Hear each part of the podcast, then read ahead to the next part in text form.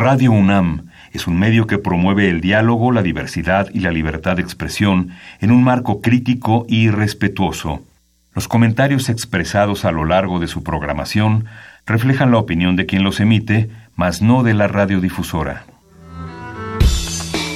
Radio UNAM presenta Perfiles. Un espacio abierto al conocimiento y la crítica de los proyectos universitarios que transforman nuestro país. Conduce Hernando Luján. ¿Qué tal? ¿Cómo están? Buenas noches. Estamos en Perfiles. Este es un espacio en donde conversar con las mujeres y los hombres que día a día forjan nuestra universidad. En esta ocasión vamos a hacer un programa con el doctor Pablo Velázquez Brito, investigador del Instituto de Ciencias Nucleares de la Universidad Nacional Autónoma de México. El doctor Pablo Velázquez es licenciado en Ciencias Físicas por la Universidad de Buenos Aires, en Argentina, doctor en Ciencias Físicas por la Universidad también de Buenos Aires, con un postdoctorado en los Institutos de Astronomía y Ciencias Nucleares de la UNAM y desde el 2001 investigador del Instituto de Ciencias Nucleares de la UNAM. Actualmente es un investigador titular de alto nivel. su investigación se centra en el modelado hidrodinámico de flujos astrofísicos principalmente en remanentes de supernova, nebulosas planetarias, objetos Edvig Aru, entre otros. Ha publicado más de 80 artículos en revistas internacionales arbitradas. Ha participado un par de veces, cosa que creo que es muy importante, en la Noche de las Estrellas, este gran evento de divulgación, para darle un título llamativo a su trabajo de remanentes de supernova. Él dice que hace autopsias en el cielo, estado de los restos de las estrellas que mueren como una supernova.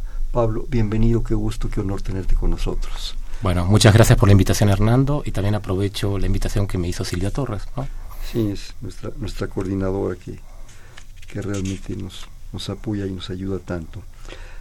Pablo, cuando me, me hiciste favor de hacerme llegar tu información, que siento, ya lo comentábamos, que no estemos en televisión, porque bueno, trae texto, trae una serie de observaciones muy interesantes que ya platicaremos ahorita me hiciste favor de hacerme llegar unas imágenes, eh, eh, me las, afortunadamente me las imprimieron en color, de, del cielo, de supernovas, explosiones, en fin, incluida, ni más ni menos, cosa que me encantó, la noche de estrellas sobre el rodano de, Van Gogh.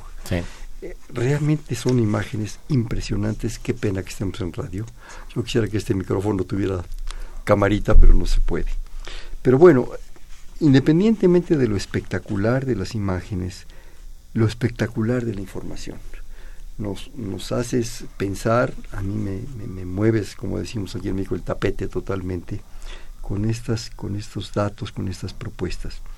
Pero yo quisiera, si estás tú de acuerdo, que un poco hablemos de, eh, del Instituto de Ciencias Nucleares, que es un instituto relativamente joven, un instituto importante, ¿verdad? Sí, acabamos de festejar el año pasado los 50 años, pues. desde que comenzó como un laboratorio, y después centro y finalmente como instituto de ciencias nucleares. Como toda cosa que se precia de serlo, va evolucionando, ¿verdad? Va evolucionando. Va justificándose. Pues en realidad es una instancia joven, pero yo creo que muy dinámica, muy importante.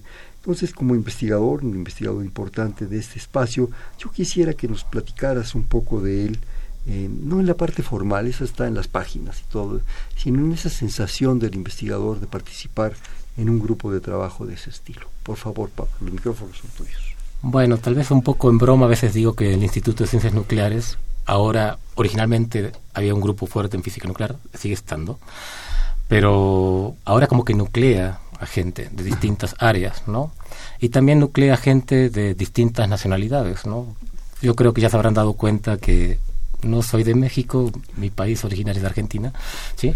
Y, y yo creo que también nosotros participando, dando clases, los extranjeros, también le abrimos un poco la mente a los estudiantes, ¿no? Porque sin salir de México, sin quererlo a veces nosotros tenemos otra manera de pensar, otra manera de ver las cosas y les se los transmitimos, ¿no? Y creo que eso es bueno para ellos, se enriquecen, ¿no? Claro. Algo también que me llamó mucho la atención a mí de la UNAM, ¿no? la primera vez que vine, su escudo. En el escudo de la UNAM está toda Latinoamérica, ¿no? ¿no? México, Centroamérica y América del Sur, ¿no? No solamente México, ¿no? Y he visto que hay mucha gente que viene de afuera de estudiar aquí. Algo enriquecedor, la verdad. Y bueno, como te dije, hay cinco departamentos en nucleares, todos hacemos distintas áreas, nos complementamos. Eh, y yo estoy muy contento de estar ahí, realmente me siento muy cómodo, ¿eh? que me hayan dado la posibilidad de desarrollarme, ¿no? Te acogieron, te acogieron bien. Sí, sí, sí. ¿Y el ambiente cómo lo sientes? ¿Cómo sientes ese aspecto de esa enucleación de tantas posibilidades? Porque me decías que hay gentes de diferentes, no solo orígenes, eh, bueno, ¿qué son los orígenes? Bueno, eh, yo, nosotros llegamos a nucleares, bueno, yo llegué a nucleares porque yo trabajo con el doctor Alejandro Raga. Él, originariamente estábamos en astronomía, él tuvo una posibilidad de moverse, pidió una movilidad temporal, al final fue definitiva pero él estaba colaborando con gente nucleares, con Rafael Navarro en nucleares, también con Mayo Villagrán, en, en, esa, en esa época del centro de instrumentos, ahora se me va el nombre de cómo se llama el CKD de esa hora. Eh, porque hubo un boom al principio del año 2000 de, claro, hacemos flujos astrofísicos, ¿no? El asunto con los flujos astrofísicos es que nosotros sacamos fotos a los objetos, ¿sí? Y esos objetos tienen vidas que para un humano, ¿no? son muchas escalas o muchos órdenes por arriba de la vida de un ser humano. Un ser humano vive 80 años, estos objetos pueden estar miles de años. ¿no? Entonces, el boom que había era con láseres generar pequeñas burbujas de, de plasma y ver cómo se generaban unas ondas, las ondas de choque, cómo se propagaban, y poner a prueba los códigos numéricos que se empleaban para modelar los flujos astrofísicos, pero en tiempo real. Entonces hacemos burbujitas en el aire y, ellos tienen una técnica que se llama yaudografía, algo así. Entonces se permitía ver la onda de choque como se propagaba. Alejandro ajustó su código, en ese momento usamos el código Iguazú. Alejandro también es de Argentina y lo llamó Iguazú porque es agua grande, en guaraní. El, nombre de las cascadas, maravilloso. Exacto, sí. y en guaraní significa agua grande. Entonces, buen nombre para un código hidrodinámico, digamos, ¿no? Agua grande. ¿no? Y era espectacular ver cómo hacemos la evolución de las ondas de choque en la computadora, en la simulación, y cómo coincidían en los tiempos con las fotos obtenidas en laboratorio en tiempo, ¿no? Eran en escala de microsegundos. Nos pasamos al otro lado, ¿no? Entonces, eso como que le daba validez a que estos códigos deberían estar haciendo las cosas bien. Porque claro, nosotros hacemos una foto, como te dije hace un rato, ¿sí? cómo el objeto llegó, qué condiciones físicas fueron las que permitieron que esta burbuja que vemos en el cielo, esta imagen, ¿no? cómo se generó. ¿sí? Entonces, nosotros especulamos, ¿no? hicimos una carrera, nos dio herramientas, eh, usamos la imaginación. De hecho, cuando yo empecé la carrera de física, hubo un curso que se llamaba Introducción a la Física, y una de mis profesoras nos dijo, bueno, lo que vamos a hacer aquí es esto eh, ustedes usen su imaginación. Nosotros acá los vamos a guiar, ¿no? Le vamos a dar las herramientas para eso, para ver si su imaginación va bien encaminada. Y eso me quedó grabado. Realmente estoy contento porque sí uso la imaginación, pero tengo las herramientas, matemáticas, física, lo que quieras. Pero además, además, Pablo, tienes la libertad para usar esa imaginación. Sí. Te permite sí. usar la imaginación. Me permiten no usar la imaginación. no, te, no. No, te, no te encajonan en No me encajonan para nada, no. En eso estoy contento. Estoy contento porque hago lo que... Bueno, cuando era chico no sabía bien qué quería hacer. A mí me llamaba la atención ver el cielo, ¿no? Eh, tuve un amigo... No, no íbamos al colegio juntos, él ve un colegio vecino, Conrado. Eh, a él también le fascinaba la astronomía, él tenía un poquito las ideas más claras. Y bueno, me dijo, ¿por qué no seguimos física en la Universidad de Buenos Aires y después tal vez nos vamos a La Plata? No había carrera de no hay carrera de astronomía en Buenos Aires aún ahora, ¿no? Bueno, pero él se atrasó, no, no, sé, no pudimos seguir juntos y yo ya seguí la carrera de física. Pero ya cuando hubo la posibilidad de hacer mi tesis, eh, me, me, tocó empezar así a hacer observaciones en radio, observaciones de remanente supernova. En radioastronomía. En radioastronomía, sí. Sí. En ondas de radio. En ondas de radio. Sí, ya realmente ahora, por lo que algunos eh, amigos, eh, colegas de la universidad nos han platicado, ya realmente la astronomía observacional ya es, ya es otra parte, ¿no? Ahora es radio, ultravioleta, en fin, otras dimensiones. Sí, de, hecho en radio es muy distinto a la imagen que tal vez puedan tener de un, astrónomo, ¿no? Un astrónomo óptico, bueno, va, hace la observación, tiene el telescopio, ¿no? Eh, registra las placas, antes eran fotografías, ahora son con cámaras SD, ¿no? Eh, en radio, eh, realmente el astrónomo no tiene que estar cuando se hace la observación. Eh, se hace un programa de observación, las antenas apuntan, el radiotelescopio apunta al cielo y hay un técnico que lo sigue. Y además el técnico, el astrónomo, después le da una... le informa, esta antena se portó bien, esta antena se portó mal, necesarias para poder limpiar los datos. Claro. Varias cosas eh, quisiera eh, comentar contigo. Antes que nada el escudo. El escudo para todos los que estamos en la universidad es muy importante. Curiosamente refleja en la visión de Vasconcelos es América Latina. Y eso es un poco reflejo de su pensamiento del hombre cósmico. El hombre que ve el cosmos, que, que percibe el cosmos, del hombre universal. Y esa es una idea muy bonita que yo creo que está muy ligada a la astronomía, que es no solo el pedacito, es la universalidad de las cosas y mucho también el sentido de compartir en una idea muy bolivariana o, del cura Hidalgo o de San Martín, de nuestros grandes libertadores, esa idea que éramos un todo, ¿no?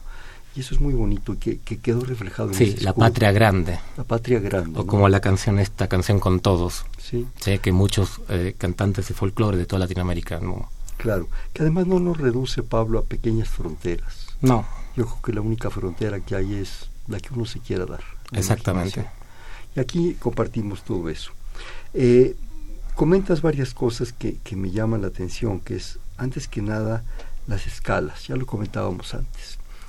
Ustedes, los astrónomos, en sus diferentes áreas y posibilidades, se manejan en unas escalas que se nos salen de la imaginación a los, a los legos, ¿verdad? cosas que verdaderamente son sorprendentes, ¿sí? En tiempos, en distancias, en tamaños, en velocidades. Tristes humanos que si bien nos va, llegaremos con bien a los 75, 80, 85 años, ¿verdad? Que espero que suceda a todos. Este, realmente hablar de años luz, hablar de dimensiones de ese tamaño, se nos, se nos va de las manos. Pensar que lo que estás observando está o explotó o, sucedió. De hecho, es como que estamos viendo el pasado. El pasado, ¿no? Es una visión del pasado, ¿no? Es, es un poco como una, como la historia, como la ciencia de la historia, ¿no? Así estás, es. Estás viendo allá que aquello y apenas te está llegando la imagen, de la, ilusión de aquello, pero una ilusión muy real que nos está dando conocimiento. Y eso que la luz es rápida, aún tarda, aún tarda en llegar a nosotros, sí. Alguna vez la, la, la anécdota tú la conoces desde luego, que, el, que desgraciadamente el día que se apague nuestro sol tenemos ocho minutos para despedirnos. Sí, yo creo que nos despediríamos antes, pero bueno. Pero, nos van a decir, tienes ocho minutos. Hasta que nos demos cuenta. Dale el último beso a la muchacha y la última mano al amigo y, tómate la última copa y brinda por todos. Exactamente. Ocho minutos. Ocho minutos. Nada más, no tenemos más. Son dimensiones muy, muy extraordinarias para, para, para nuestra concepción del universo, ¿no? Y el asunto de los plasmas, yo quisiera que, ahondáramos un poco más. Ahorita un poco nos diste una, una visión general. ¿Qué es un plasma? Bueno, eh, de, hecho pertenezco al Departamento de Física de Plasmas. ¿no? Eh, plasma es un estado de la materia. ¿no? si tú lo ves a gran escala, lejos, como que te alejas. Como lo veo de lejos. Lo ves de lejos. Se comporta, si quieres, como un fluido. Como, ¿no? No, no, no tiene como carga. Te tienes que acercar mucho a la estructura fina que tiene el plasma para ver que realmente hay cargas eléctricas negativas y positivas. Lo que pasa es que a, largas distancias estas como que se apantallan unas a otras.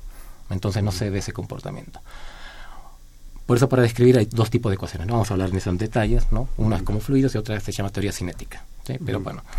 Eh, y plasma básicamente, si quieren, para que entiendan, es un gas caliente. Un gas caliente del orden de 10.000 grados Kelvin poquito más de 10.000 grados centígrados, para que esté como ionizado, para que rompamos, ya no haya átomos neutros, sino que haya electrones y protones.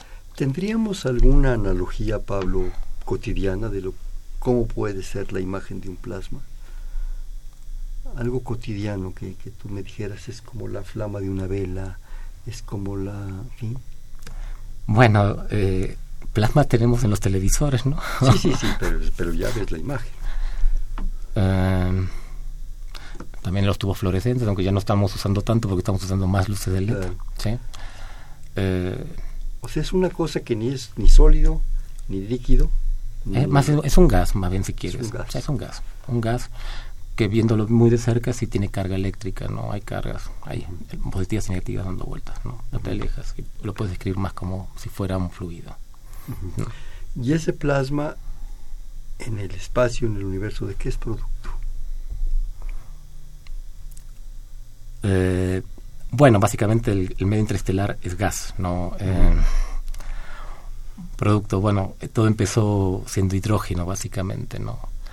Lo que hemos aprendido que las estrellas son reactores de fusión. Reactores nucleares. Nucleares, sí. Pero a diferencia de las bombas atómicas o de las centrales nucleares que tenemos, que son de fisión, que rompen átomos y hacen, al romper, hacen, generan energía, aquí es se compactan, podríamos decir. Se unen. Se unen. Se unen dos átomos de hidrógeno, se obtiene helio. Pero bueno, me acuerdo de la física nuclear cuando cursé la materia, que eso me divertía porque, claro, quería equiparar, ¿no? Y claro, tú tenías, bueno, el helio tiene, ¿no? Tantos protones, tantos neutrones adentro, y vienen del hidrógeno, ¿no? Dos y dos, ¿no? Bueno, pero hay un exceso. Eh, las masas de los dos átomos de hidrógeno originales no es comparada con la masa del helio. El helio es un poquito más liviano. Hay un exceso ahí que se convierte en energía. Fusionas elementos, obtienes un nuevo elemento y obtienes energía. Así funciona la mayoría de las estrellas, fusionando elementos y obteniendo energía. ¿no? Como son tan masivas, ellos pueden lograr las presiones necesarias para lograr esto, para aglutinar, aglutinar estos elementos y fusionarlos y obtener nuevos. La masividad les da esta posibilidad. La gravedad, claro. La gravedad. y además que obtienen grandes temperaturas en su interior.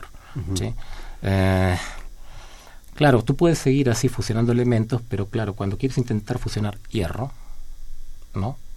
Esa ya no es una... Lo, lo, puedes hacer, pero esa no libera energía, esa reacción. Esa más bien absorbe. Mm. Entonces, en una estrella, ¿qué pasa eso? Eso le provoca un desequilibrio.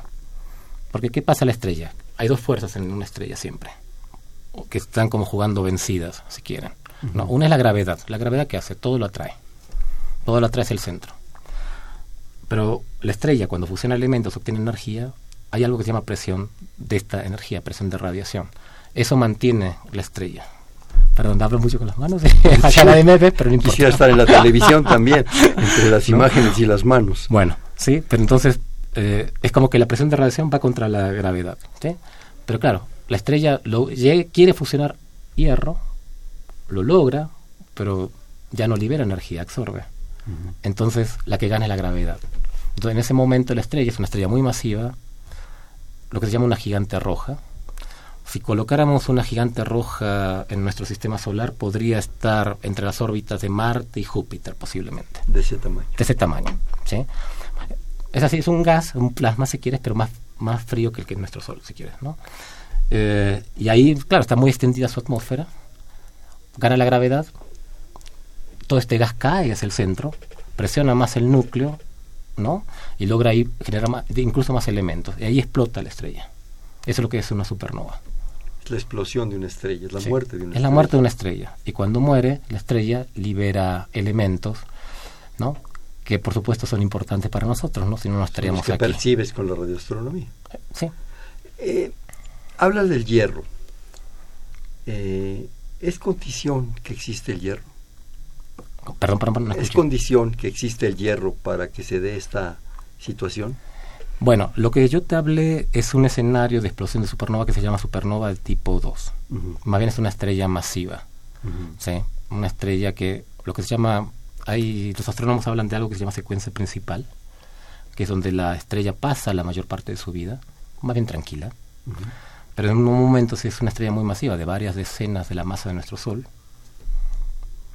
eh, lo que ocurre ahí es que estas estrellas son muy masivas, eh, muy extendidas, y ese tipo de estrellas explotan como supernova tipo 2. La otra explosión de supernova, que es por, cuestión más bien, es un sistema binario. Tenemos una estrella así masiva, si quieres, y una enana blanca. Esta enana blanca va acretando material ¿no? porque está muy cerca, orbitando uno alrededor de la otra. Y claro, en un momento la nana blanca está ahí procesando elementos, está en la etapa que se llama está quemando carbono, obteniendo oxígeno, le llega un poco más de elementos de lo que puede procesar y explota totalmente esta estrella. Esta es una supernova tipo 1A, son más energéticas. La enana blanca. La enana blanca, sí, porque de hecho hay un límite para la masa de una enana blanca que es la masa de Chandrasekhar, se llama, de 1.4 masas de nuestro Sol. 1.4 veces la masa de nuestro Sol, un 40% más de la masa de nuestro Sol. Si tiene eso, explotan como supernova tipo 1A. Y eso los hacen, y son muy constantes, digamos, en la energía que liberan. Por eso algunos en las cuestiones de cosmología, para ver cómo se mueven galaxias, se ven explosiones supernova en otras galaxias y se pueden usar estas supernovas para eh, ver a qué distancia está esa galaxia de nosotros. Se llaman candelas cosmológicas. Entonces existen los sistemas binarios, que es una enana blanca. Con otra compañera. Con otra compañera. Que puede ser, que puede ser una, una, gigante roja. Una gigante roja. Existe puramente la gigante roja. Sí. Esto implica que en un momento dado llega un momento en que eso tiene que, explotar, literalmente. Eh, ¿El sistema binario? Sí. Y la otra, la, gigante roja. Bueno, las estrellas masivas esperamos que sí exploten como supernovas tipo 2 y esas sí dejan un núcleo, queda lo que se conoce como una estrella de neutrones. Y si tenemos la suerte de poder, las estrellas de neutrones tienen un campo magnético muy intenso, si tenemos suerte de que los polos del campo magnético apunten hacia nosotros, ¿no? Vemos un, como un faro en ondas de radiofrecuencia, ¿no? Y eso es un pulsar. ¿El destino de una estrella es explotar? No, no, no. Va, lo que conocemos hasta ahora, porque esto, eh, una estrella como nuestro Sol, que es una estrella más bien estándar, sí va a crecer como gigante roja en algún momento, se va a expandir, de hecho, creo que se va a llevar puesto a Mercurio, a Venus y posiblemente a nuestro planeta. Eh, y va a tener una etapa de que van a tener vientos. Nuestro Sol tiene un viento, eso lo sentimos. O el viento solar, ¿no? Y este viento va a generar como una burbuja alrededor de la estrella, del Sol. ¿Sí? Eso es lo que se llama una nebulosa planetaria. Va pasando por distintas etapas. Y después va perdiendo energía la estrella y termina apagándose al final. Se va autoconsumiendo, digamos. Sí se va a quedar como un objeto inerte, ya no va a emitir energía, ya no va a ser una estrella en sí. Pero, por lo pronto Pero no todas explotan. Pero y por lo pronto ya nos pasó a traer. Sí, esperemos que bueno nuestros descendientes o hayan emigrado o bueno. Pues ya que, ¿verdad? Nosotros no vamos a estar, pero ¿El Sol es de plasma? Sí, es un plasma, por supuesto. O sea, ese podría ser un ejemplo cotidiano. El algo que está ahí, que nos da una barbaridad de energía. Nos da una barbaridad de energía. Y es, y es plasma, es energía que a veces no aprovechamos en toda su su intensidad. ¿no? no, todavía... Podríamos ahorrarnos los petróleos y los dinosaurios completamente. Sí, van mejorando las celdas fotovoltaicas, tratando de mejorar su eficiencia, de convertir la... La energía solar. Sí, sería bueno que pudiéramos reproducir la fotosíntesis de las plantas. ¿no? Claro, sí, eso sería, sería una maravilla. ¿no? Eh, cuando, cuando hablas de estas, de estas estrellas, eh, todo el universo, digamos, estoy generalizando demasiado, está conformado de este tipo de estrellas, hay diversidad de, elementos. ¿Qué pasa? Explícanos. Danos una idea de todo eso. Bueno, yo puedo más bien hablar de todo lo que la materia que emite, ¿no? Claro. Energía, ¿no? No me voy a meter en áreas que no conozco, que es la energía oscura, materia oscura, ¿no? Eh, bueno, hay estrellas de distinto tipo, tienes toda una secuencia, ¿no? Azules, el color también implica la temperatura que tenga la estrella, ¿no? Que pueden ser más masivas que nuestro Sol, menos masivas, eh, ahora hay un boom por la búsqueda de exoplanetas, ¿no? Básicamente son estrellas que tienen planetas tipo Júpiter pero muy cercanos, entonces están en órbita una alrededor de la otra, pero como el planeta es tan masivo casi como su estrella madre. Cuando es azul, que es fría, es caliente? No, no, las azules, eh, las estrellas azules así son más bien calientes. Calientes. Sí. Por ejemplo, Canopus, Calientes, estás hablando de una barbaridad de temperatura. Sí, no me acuerdo bien los órdenes de magnitud, pero bueno. Eh, Sirio también es una estrella azul blanca también. Son calientes, sí, son Vega, por supuesto, también. En la constelación de Lira. ¿Y las, y las eh, frías cuáles serían? Eh, ¿Qué es frío ahí? Porque va a estar una... Bueno, no es el frío que podemos tener aquí en un invierno, por supuesto, ¿no? Nada que ver, ¿no? pero un poco más fríos que nuestro Sol, por supuesto. Sí, es en relación a ellas mismas. Siempre usamos, la estrella más cercana que tenemos es el Sol, es nuestro parámetro para ver cómo se comportan las otras. Generalmente las estrellas tienen eh, esa posibilidad, como en el caso de nuestro Sol, de tener eh, situaciones alternas, es decir, planetas, cosas a su alrededor, aglutinan elementos. ¿O este caso es...?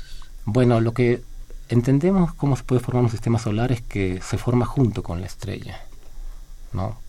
En un momento, en su cuando se está formando la estrella, la protoestrella empieza a rotar muy rápido, se hace como un disco en el plano ecuatorial, el plano de rotación, y de ahí se van aglutinando material y van generando los protoplanetas. ¿sí? Eh, en la década del 90 empezamos a descubrir cada vez más y más, más sistemas solares extrasolares. ¿sí?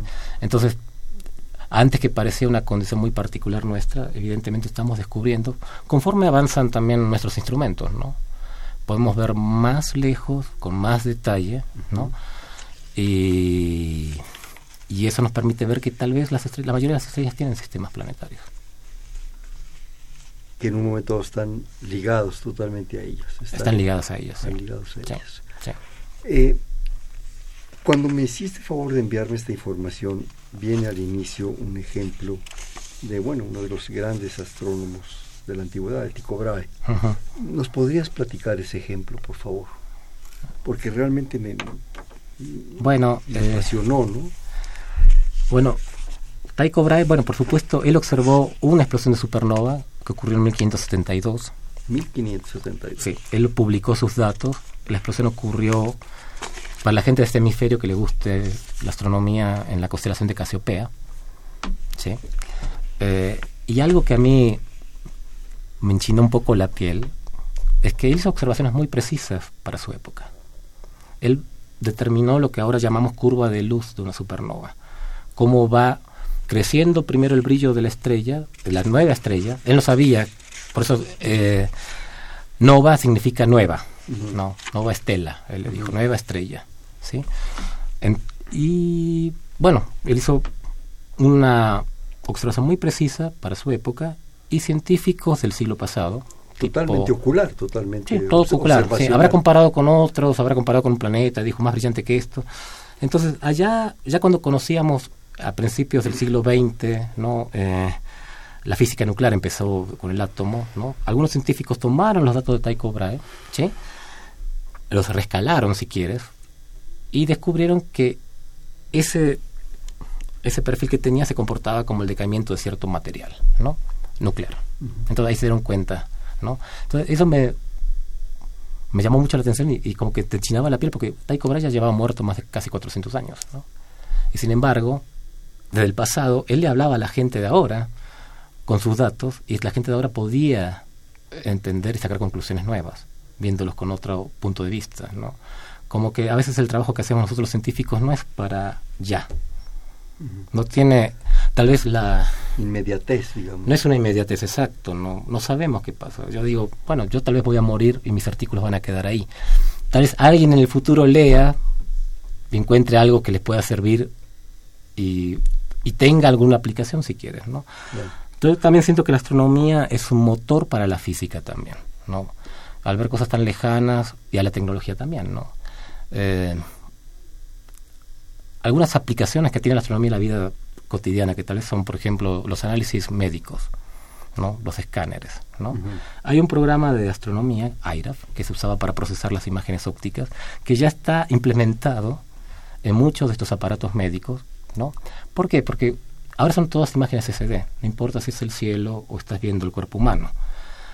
Todas las técnicas matemáticas, todos los algoritmos matemáticos que se usan para limpiar esas imágenes astronómicas se pueden también usar para limpiar las imágenes en un escáner médico. ¿sí? Y entonces eso que permite, por ejemplo, tal vez ver si un cáncer se está generando antes, mucho antes, y tal, agarrarlo a tiempo y salvar vidas. ¿no? Tiene, tiene una aplicación tal vez no tan inmediata. Cuando hablas de limpiar imágenes, ¿A qué te refieres, Pablo?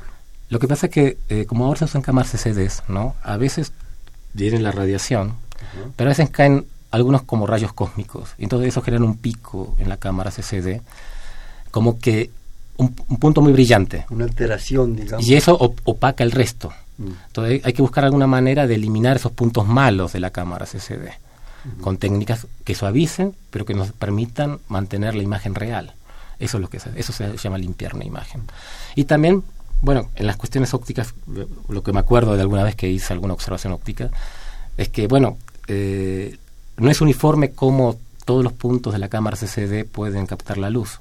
Entonces tienen que ver también que hay una curva así, hay que eliminar eso también. Todo eso se limpia. Alteraciones que se pueden ver por imagen, ¿no? Sí, sí. Entonces se limpian las imágenes. Y también lo mismo se usa para las imágenes en radioastronomía. Claro, es medio raro, ¿no? Hablar de imágenes en radio, ¿no? Pero es que... Y también en rayos X, ¿no? Eso, eso lo vemos en la vida cotidiana, ¿no?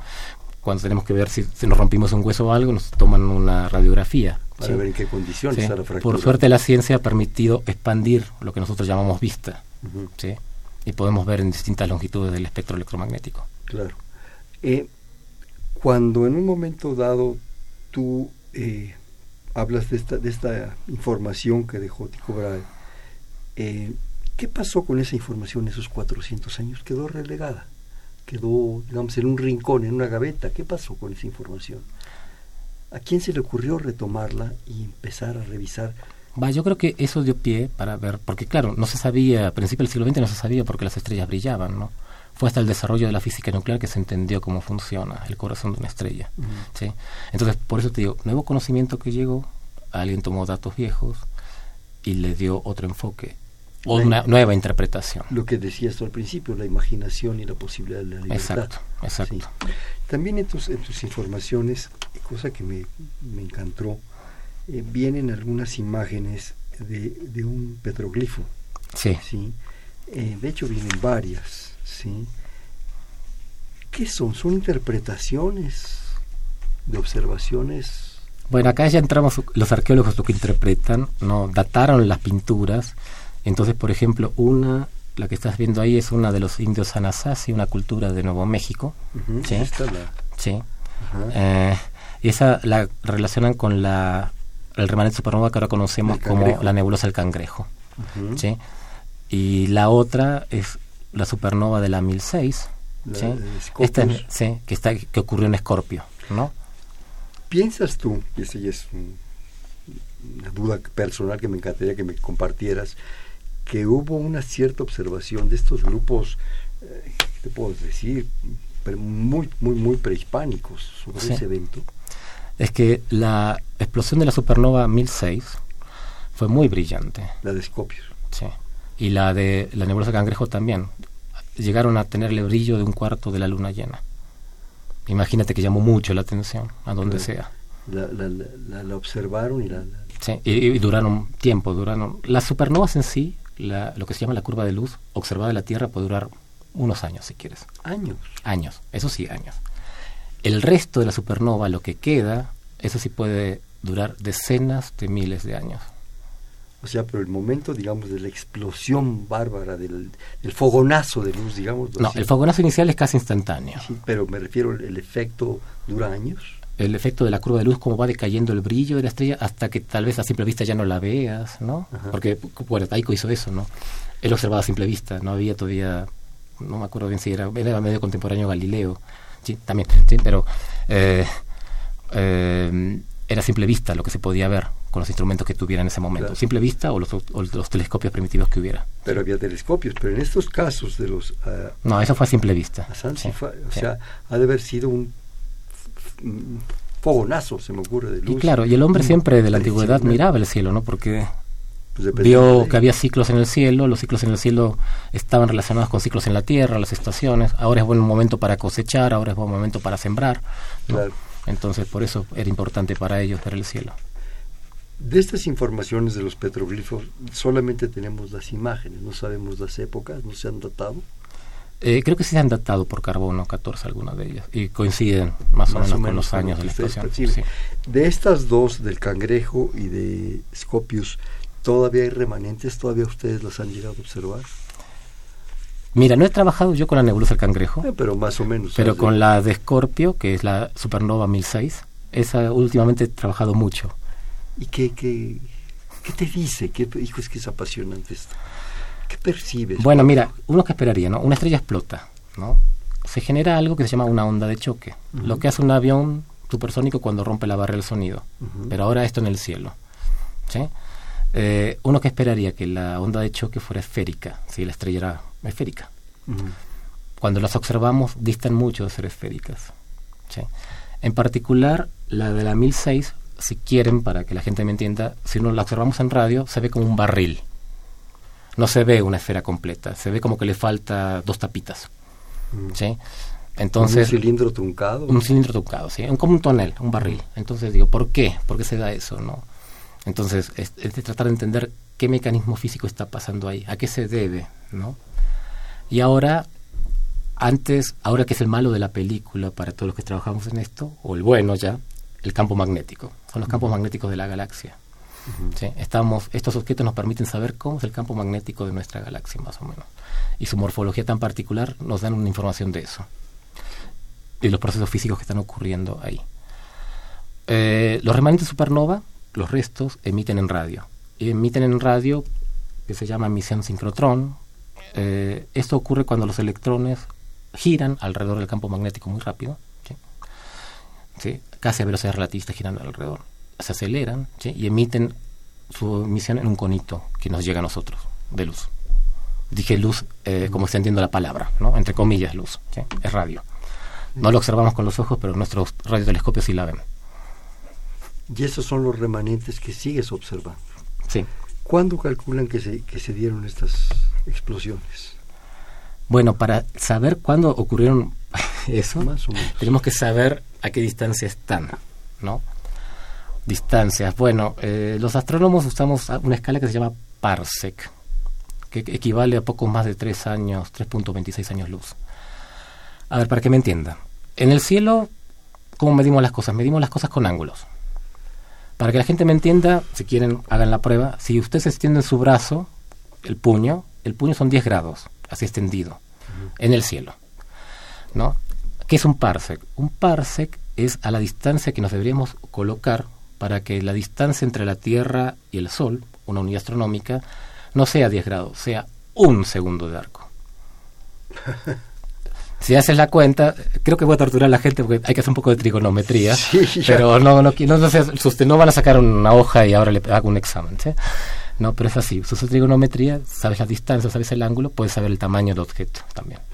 Francamente no, no, entendí. Extiendo mi puño. Eh, eso, para que tengan una idea, un puño extendido así son 10 grados en el cielo.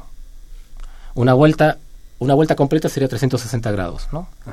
Un puño extendido llevado al cielo te da un tamaño de 10 grados. La luna llena tiene 30 minutos de arco, medio grado. Y acá no, bueno, no puse una imagen, pero hay un remanente supernova que se llama W50, que si tú lo observas parece una caracola marina. Si nuestros ojos pudieran ver el radio, lo veríamos este objeto, pero este objeto tiene 2 grados de, en dirección este-oeste, o de, izquierda a derecha, un grado de norte a sur, arriba abajo. Bueno, yo te dije que 30 minutos es la luna llena, ¿no? Entonces, en dos grados entraría cuatro veces, ¿no? La luna llena. Es que verdaderamente son de nuestra cotidianidad, de nuestra pequeña cotidianidad. Están fuera de escalas. Sí. estamos totalmente fuera de escalas, totalmente fuera de dimensiones, ¿no? Y yo lo que percibo es que uno de los grandes retos de la astronomía es en tu, en tu pequeña y humana escala concebir esas escalas dimensionales impresionantes y tener una referente, ¿sí? Digo, aquí me, me, estás diciendo del puño y de los arcos y de los ángulos, pero no deja de ser una referente humana. Allá son otras cosas. sí. ¿sí? Es otra dimensión. Y yo no sé si un observador externo allá vería las cosas de otra manera. Bueno, en el caso de los remanentes supernova que emiten en radio, ahí es como, es como el dicho, todo depende del punto de vista del observador. Claro. Si estuviéramos en otro lado la veríamos distinta. Relatividad, ¿verdad? Eh, más que nada es cómo está orientado el campo magnético con respecto al observador. Si cambias un poco el punto de vista, va a cambiar la morfología del objeto. Va a ser el mismo objeto. De hecho, yo hago modelos y a veces me pongo a jugar con mi modelo, ¿cómo lo vería de otro ángulo? ¿No? Entonces digo, vean, si lo miro de acá, o de allá. Esto se ve una cáscara completa, se ve una cáscara incompleta, se ve solo un arco de un lado, no se ve el otro, ¿no? Todo depende del punto de vista de observación. Que claro, es totalmente diferente desde este punto de la Tierra, con toda una serie de limitantes de clima, en fin, de radiaciones, allá. Allá estoy hablando de allá, ¿sí?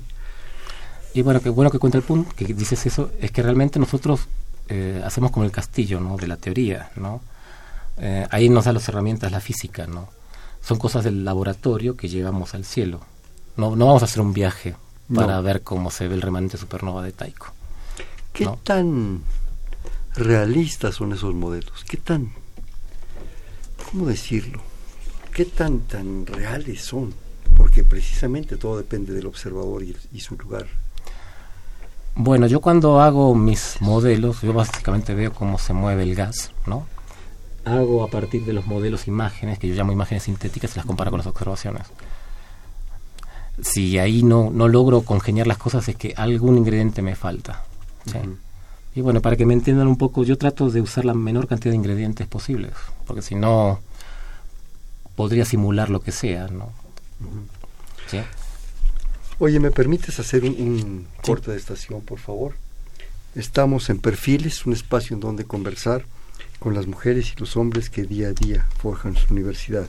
Estamos platicando con el doctor Pablo Velázquez Brito, investigador del Instituto de Ciencias Nucleares de la UNAM. Estamos platicando de supernovas y dimensiones que eran bastante difíciles de repente de, de comprender, ¿no? Estamos en el 55 36 89 89. Te repito, 55 36 89 89.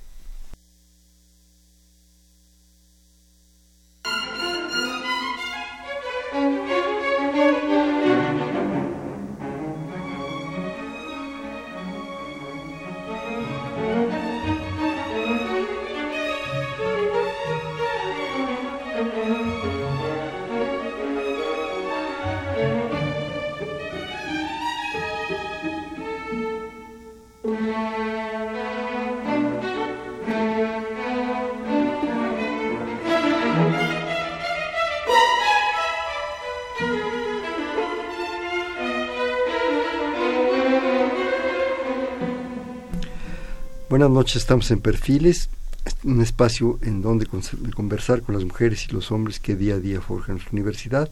Estamos en el 55 36 89 89, 55 36 89 89, platicando con el doctor Pablo Velázquez Brito, investigador del Instituto de Ciencias Nucleares de la UNAM. Permíteme, Pablo, leer unas participaciones. Eh, Ana María Castro, la delegación Cuauhtémoc, muchísimas gracias por la llamada me gustaría que el invitado hablara sobre las estrellas marrones. Felicita Radio UNAM y quisiera que algún día dedicaran un programa completamente a la astronomía. Pues este es totalmente astronomía, yo supongo que podríamos ser como una serie, no sé. Este, a ver, las estrellas marrones, Pablo. Bueno, Ana María, no soy experto en estrellas marrones, pero las estrellas marrones, si quieres, para que comparemos con el Sol, tienden a ser eh, más bien más pequeñas que el Sol, más frías. ¿no? Nuestro Sol en su eh, bueno, tiene una temperatura típica que se llama, no la temperatura de la corona, 5000 grados Kelvin, estas son un poco más frías. Y ahora las estrellas marrones han tenido mucho auge porque se han descubierto sistemas planetarios mm. alrededor de ellas. ¿sí? Eh, lo que pasa es que también lo que se busca es que sistemas planetarios y que tal vez podrían llegar a albergar vida, ¿no? Ahí tengo una colega nuclear justamente Antígona Segura que se dedica a esto. Es lo que se habla de la franja de habitabilidad, ¿no? Que tiene una relación, básicamente es cuando haya agua líquida, ¿no? Bueno, pensando en que la vida puede ser como nosotros. No sabemos, eso sí, ya no me meto ahí. Ya, nos metemos en otro problema. De hecho, Antígona tiene un artículo muy bonito con una colega de Estados Unidos de que hablan de qué color serían las plantas dependiendo de la estrella que estuviera el planeta. Claro. Sí, pues cambia todo. Porque acá las vemos como verdecitas porque necesitan la fotosíntesis, pero bueno, con otra estrella deberían cambiar de color para poder... Por las plantas serían azules, ¿no? Sí, o negras, sí. este, Josefina Cruz, muchísimas gracias. Quiero felicitar al doctor, al invitado y a todo el equipo de Radio UNAM, pues muchísimas gracias. Este Ángel Cervantes de Cuauhtémoc, si se hubiera tenido los conocimientos de secundaria como ahora, los que los que, redactaron la Biblia, hubieran mejorado la frase de que polvo somos y en polvo nos convertiremos, debiendo ser que somos energía y en energía nos convertiremos. Pues sí, de hecho, de hecho sí somos, ¿no? Bueno, somos las dos cosas. Sí, Carl Sagan decía que somos polvo de estrellas, ¿no? ¿Quién, perdón? Carl Sagan. Sí, Sagan, sí. Yo decía que, yo diría más bien que somos hijos de las supernovas, ¿no? Porque, hijos de las supernovas. Porque todos los elementos químicos que nos constituyen nuestro cuerpo surgieron de las estrellas. De las estrellas. ¿Y cómo surgieron? Liberándolas en una explosión. Comentaba con Pablo ahorita en el breve corte que hicimos, eh, a mí sinceramente en lo personal, y ustedes lo, notaron ahorita en la transmisión, ese sistema de escalas, de dimensiones, sinceramente me cuesta trabajo. No, no, no, no percibo muchas cosas, ¿no? Mi, mi, pequeñez humana a lo mejor no me lo, no me lo permite, ¿no? Eh, este asunto de, de, las dimensiones tan impresionantes, de las temperaturas, de las distancias. Pero yo le quiero preguntar a Pablo, sinceramente, con toda la confianza que nos está dando, ¿cómo entraste en eso? ¿Cómo entendiste eso? ¿Cómo lo percibiste eso? Porque se necesita empezar a cambiar muchas, muchas cosas de tu propia mente, pero sin perder una realidad.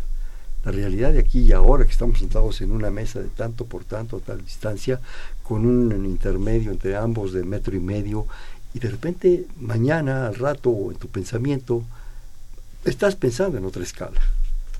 ¿Cómo logras eso, Pablo? Yo, yo eh, bueno, yo cuando empecé con esto fue para, cuando estaba buscando tema para la tesis de licenciatura. Ahí, bueno, busqué, como dije, en la Universidad de Buenos Aires no hay astronomía, yo vengo de física. Pero hay un instituto que está ligado a la Universidad de Buenos Aires que se llama Instituto de Astronomía y Física del Espacio. Ahí conocí a la que fue mi asesora en la licenciatura y en el doctorado, Gloria Duckner. Y a mí lo que me impactó son las imágenes que yo obtenía de estos objetos en radio. Me llamó mucho la atención. Entonces, ese fue como mi gancho inicial. ¿sí? Ella era muy, es muy buena observando, pero claro, yo venía de física, a mí me tocaba como interpretar qué pasaba, ¿no? Y dije, bueno, veamos si lo que aprendí en la carrera, ¿no? Pongamos toda contribución, ¿no? La imaginación y los conocimientos a la vez, ¿no? Y así poco a poco me enganché. Eh, sí costó al principio porque, como tú dices, las escalas son distintas, ¿no? Pasé, yo estaba acostumbrado al sistema métrico decimal, para mí 10 kilómetros ya era mucho, y ahora ya estaba hablando no de parsecs, sino de miles de parsecs, ¿no? Por ejemplo, la distancia que hay entre el Sol y el centro de nuestra galaxia, la Vía Láctea, son 8.5, 8.500 parsecs. ¿sí? Eso habría que multiplicarlo por 3 puntos y algo, nos daría años luz.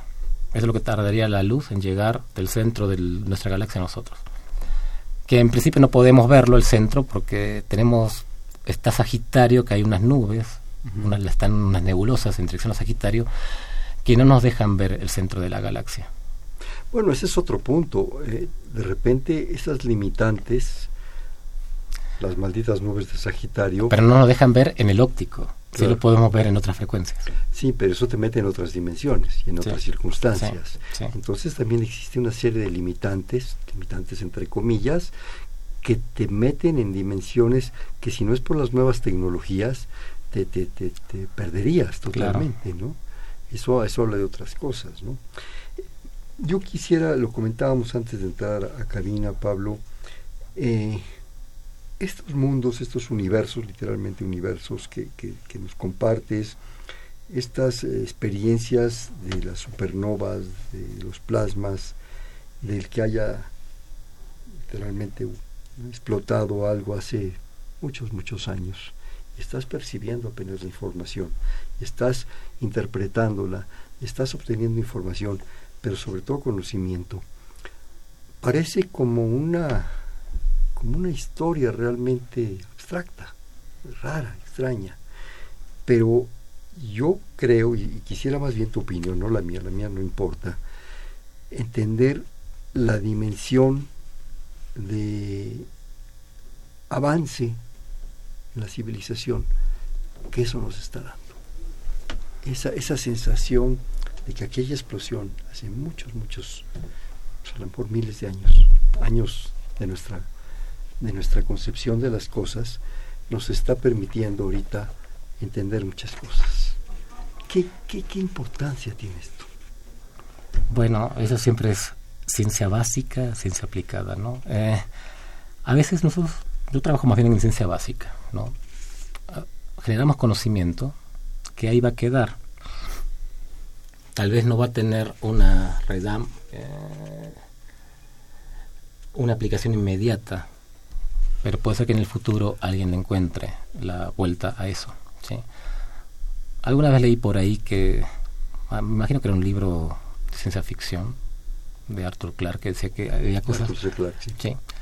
que el conocimiento era más importante que todo el oro que pueden tener nuestros bancos a veces. ¿no? El conocimiento da libertad, ¿no? Y a veces podemos decir, ¿por qué países latinoamericanos que tal vez tenemos otros problemas porque hacemos ciencia? Si no lo hacemos, perderíamos terrenos, ¿no? Y realmente no sabemos. Generaríamos más dependencia. Sí, no, no, y yo lo que les quiero decir es esto a todos los que escuchan. Yo cuando publico un artículo y pongo Instituto de Ciencias Nucleares de la Universidad Nacional Autónoma de México, ¿sí? Eh, quiero decirles que es un artículo que es ciencia de calidad, que muestra al mundo que aquí en México se hace ciencia de calidad. ¿sí? Y un poco también aprovecho porque, claro, eh, es bueno que ellos sepan a dónde van sus impuestos. ¿no? Yo, gracias a los apoyos que hemos recibido de CONACID y también de la UNAM, de Papito, ¿sí? podemos hacer nuestra investigación. En nuestro caso, nuestros laboratorios son unas computadoras muy grandes, unos clústeres, unos servidores, ¿sí? donde podemos hacer nuestros modelos y tenemos los programas que aplicamos ahí. ¿sí? Bueno, ya no sé, por, me perdí un poquito. Del apoyo que recibes, ¿no? sí. Y la libertad, volvemos al asunto de la libertad, de, poder, de poder hacer estas cosas que en un momento dado te permiten pues aportar, como tú dices, algo que a lo mejor ahorita pueda tener una aplicación inmediata o a lo mejor dentro de 50 años. Puede ser. Que alguien descubra tu artículo y diga, ah, esto es lo que estaba yo buscando para meterle otra pieza al rompecabezas, ¿no? Yo creo que es muy importante. Yo creo que hacer ciencia es importante. Yo quisiera que ahora, pues con las nuevas condiciones que estaremos en este país, que espero, yo creo que hay que dejar de ser catárticos, que espero que sean magníficas, especialmente para el conocimiento, para toda la gente que aquí vive y aquí trabaja y, ¿por qué no?, a las gentes que han venido como, como tú, Pablo, y con muchas gentes, a aportarnos su conocimiento, a compartir su conocimiento, a compartir su, su idea y su pasión. Como tú decías, hay muchos extranjeros, yo no les diría extranjeros, yo les diría seres humanos que vienen a darnos, a compartir, también a recibir, Me permiten, me están llegando más, más informaciones. Y la San Román desde Toluca, Muchísimas gracias. Dice, escuchando el programa, felicitaciones al doctor. Esta noche nos acerca al cielo, a nuestro intelecto. Ah, muchas gracias. Pregunta dos cosas. ¿Se pueden seguir una investigación del instituto por internet? Mm, eh, creo que si se meten en la página del instituto, cada, eh, cada uno de nosotros tiene como los artículos relevantes de los últimos años. ¿Y se pueden eh, obtener? Se pueden obtener, sí. No los datos, los artículos, si están, están en PDF. Si hay acceso que lo pueden bajar, no sé, no me acuerdo bien ahorita. Más que seguir una investigación es ya el producto de la investigación. ahí está el producto. Pero déjenme decir, ojalá, nunca lo había pensado, señora, señora San Román, pero el proceso de la investigación, yo he tenido el gusto, el placer, cosa que no, no tengo con qué pagar, de, de percibir ese proceso y le puedo decir que es apasionante. Porque una cosa que creo que entonces, Pablo, si estás de acuerdo, se hacen una pregunta y de repente esa pregunta a lo mejor no se va a responder. Porque en el camino hay otras 17. Bueno, muchas veces me pasa que yo empiezo, quiero responder una pregunta y al final no termina respondiendo esa, pero me salió otra. Te digo, hay 17 que, que te abren un abanico de posibilidades y que tienes que estar al alba. Es como cuando salta la liebre. si no la agarras de las orejas, se te va, ¿no? También pregunta, ¿cómo el conocimiento de las estrellas de los pueblos antiguos? Bueno, aquí en México había un desarrollo de la astronomía impresionante, ¿no? El calendario maya era una cosa que no tenía nada que envidiarle ni al gregoriano ni al juliano, ¿sí? Sabían los 365 días, ¿no? extraordinario. Calendario lunar, pero excelente, la verdad. Sí, todos nuestros observatorios en la zona maya y tantas otras zonas realmente son una aportación. ¿no? Eh, Rosario Velázquez de Gustavo Madero, muchísimas gracias. ¿Cómo puede describir la estrella Irene? ¿Podemos asistir a una conferencia acerca del tema? La estrella Irene no. ¿No le conoces? No, no, no sé. Tengo que poner a investigar, disculpe. ¿eh? a lo mejor tendría que, tener datos más concretos, señora Velázquez, para, para conocer. El doctor no la, no la conoce, pero bueno, pues vamos a, a ver si, si podemos obtener datos. No le prometo nada, pero déjeme ver. Eh, habla Celeste Hernández de Escaposalco. ¿Hay algún sitio en internet donde pueda encontrar la información que nos comparte, que tú compartes en este momento? Pues información sobre supernovas. Sí. sí. Sí, hay muchos sitios. No basta con que lo busque en Google. Sí. Eh, el asunto después hay que filtrar la información, ¿no? Porque a veces tenemos mucho exceso de información. Claro, o ser selectivos con Sí, ahorita no tengo uno en mente que te podría recomendar, pero tal vez podría buscarlo y con más calma después entregarlo aquí para que lo digan. Sí, yo creo que en un momento dado se podría, se podría obtener en todos estos medios de comunicación extraordinarios que tenemos información de este, de este estilo. Este, ¿Algún comentario, Pablo? Desgraciadamente nos quedan un par de minutos. A ver cómo se no, bueno, yo de nuevo agradezco la invitación. ¿no? Eh, es bueno que la gente sepa un poco lo que hacemos, ¿no? que a veces estamos tan abstraídos. En mi caso, bueno, el, asunto de las escalas. El mantener los pies en la tierra, más bien yo siempre tengo que mantener los ojos en el cielo. y lo último, bueno, a veces lo que le digo a mis estudiantes, ¿no? Yo doy clases en el posgrado de física de la UNAM le digo, ¿qué les deja la carrera? Lo que les deja la carrera es el método. ¿Y qué termina siendo valioso al final? El trabajo duro. A veces uno puede ser muy despierto y entender las cosas rápido, pero lo que termina siendo importante para que uno se desarrolle en esta carrera es el trabajo duro, ser disciplinado en eso. Hay que echarle, como dicen en México, ganas. Me comentabas, cosa que te agradezco, un, un comentario acerca de nuestros maestros que te marcó, que el asunto no era tanto los datos, según entendí, los datos están en los libros. Es la concepción de esos datos. Cómo Más bien hay que ayudarlos a que piensen cómo con los datos o cómo con la información generar tal vez nuevo conocimiento. Claro, cómo puedes con esos datos aglutinarlos y modularlos y cambiar tu pensamiento. Así es. Y a veces áreas que parecen inconexas se conectan. Claro. Pablo, aquí tenemos una tradición, es un bote pronto. Te digo una palabra, tú me dices la que se te ocurra. Tú dices una palabra y yo digo la primera que se me ocurra. ¿Qué se te ocurre? A ver. Astronomía. Universo. Ciencias nucleares. Un lugar agradable para trabajar. Supernovas. Algo que me apasiona. Plasma. Algo que me apasiona también. Conocimiento. Libertad. Inteligencia. Trabajo. Disciplina. Trabajo fructífero. La UNAM. Una de las mejores universidades en Latinoamérica. ¿Y quién es Pablo? Escríbete en cinco palabras. Pablo, un auténtico Argenmex. bueno, este fue Perfiles, un espacio en donde conversar con las mujeres y los hombres que día a día forjan nuestra universidad. Estuvo con nosotros del Instituto de Ciencias Nucleares de la Universidad Nacional, el doctor Pablo Velázquez Brito. Pablo, muchísimas gracias por Gracias a ustedes. gracias por escuchar. En la coordinación, la doctora Silvia Torres. En la producción, Yeudiel Maldonado. En los controles, Humberto Sánchez Castrejón. En la conducción, Hernando Luján. Este fue Perfiles, un espacio en donde conversar con las mujeres y los hombres que día a día forjan su universidad. Gracias. Buenas noches.